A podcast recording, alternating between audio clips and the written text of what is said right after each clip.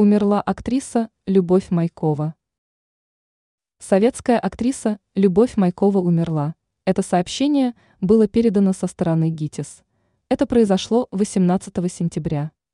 Любовь Майкова окончила ГИТИС в 1980 году и спустя шесть лет стала работать в театре «Малая драматическая труппа», выступив в качестве ее основателя.